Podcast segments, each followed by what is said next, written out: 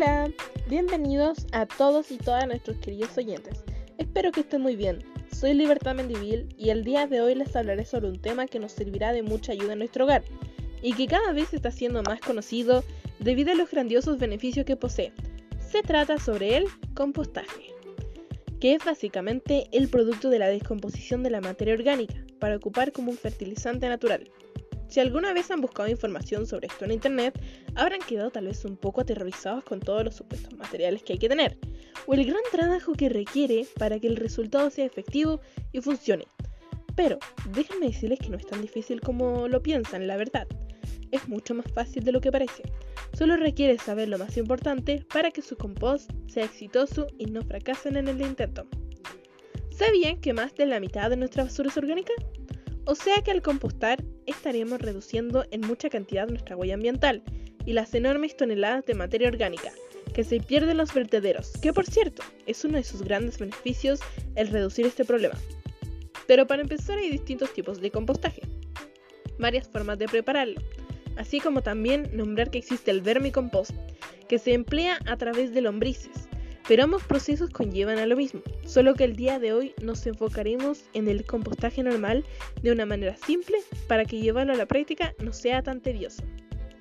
Creo que todos en nuestras casas debemos tener o poseer algún balde de estos grandes de pintura, por ejemplo, que quedan perfectos para empezar, o tal vez uno de basura, igual sería ideal, a pesar de que también existen recipientes especializados para hacer compostaje en casa.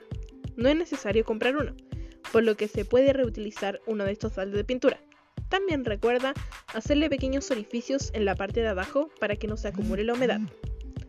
Ahora, teniendo ya nuestra base, ¿qué es lo que sí debo o no debo echar en mis composteras?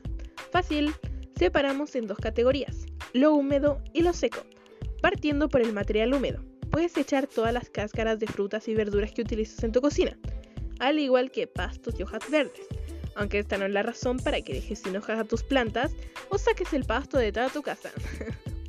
Basta con aprovecharlo una vez cortando, también tener en cuenta que de aquí queda excluido totalmente lo que ya está cocinado, o que necesite serlo, como los restos de carne y comidas.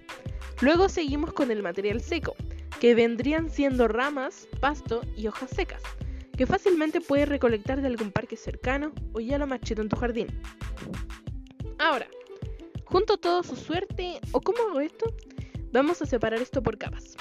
Primero, rellenamos una capa abundante con material seco. Próximo, agregaremos el material húmedo y luego otra capa de material seco y rociarás con un poco de agua para dejar la primera capa superficial húmeda. Aunque esto ya depende del tamaño de tu compostera. Pero el orden es el mismo. Independientemente de las capas que le pongas, siempre tienes que terminar con una de material seco. Y rociar para que mantenga la humedad y evite que este se libere. Recalcar que es súper importante que solo quede húmedo y no empapar todo de agua, porque afectaría su desarrollo. Y listo, así de sencillo, ya comenzaste a compostar.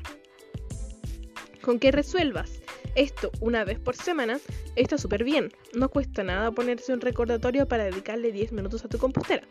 El proceso debería terminar de unos 3 a 6 meses y ya tendrías tu gran fertilizante natural donde si sacas lo del fondo notarás la consistencia de tierra y un agradable aroma.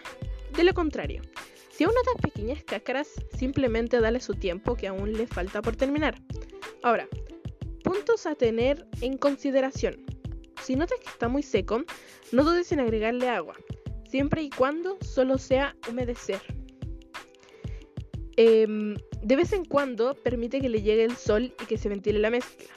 Aunque si sientes mal olor, este es un indicio de que algo está saliendo mal. Si notas moscas alrededor y gusanos o bichitos en la mezcla, es normal, ya que nacen del mismo proceso. Pero si están en grandes cantidades, igual ya se debe a un problema por la humedad. Y tanto para esto como para el mal olor se puede arreglar agregando más material seco, que es lo que generalmente produce el problema. La falta de material seco y exceso de humedad. Recuerda lograr esa consistencia, de que por cada capa de material húmedo agregar dos de material seco. También que si tienes más desechos que quieres agregar a la mezcla, recuerde siempre tapar con material seco y humedecer. Es muy importante. Finalmente, ya para finalizar, ¿cuáles serán los grandes beneficios que esto nos aportará? Tal como dije al principio, reduce muchísimo la cantidad de materia orgánica desperdiciada en los vertederos. También no genera gran pasto de agua al ser un buen retenedor de humedad.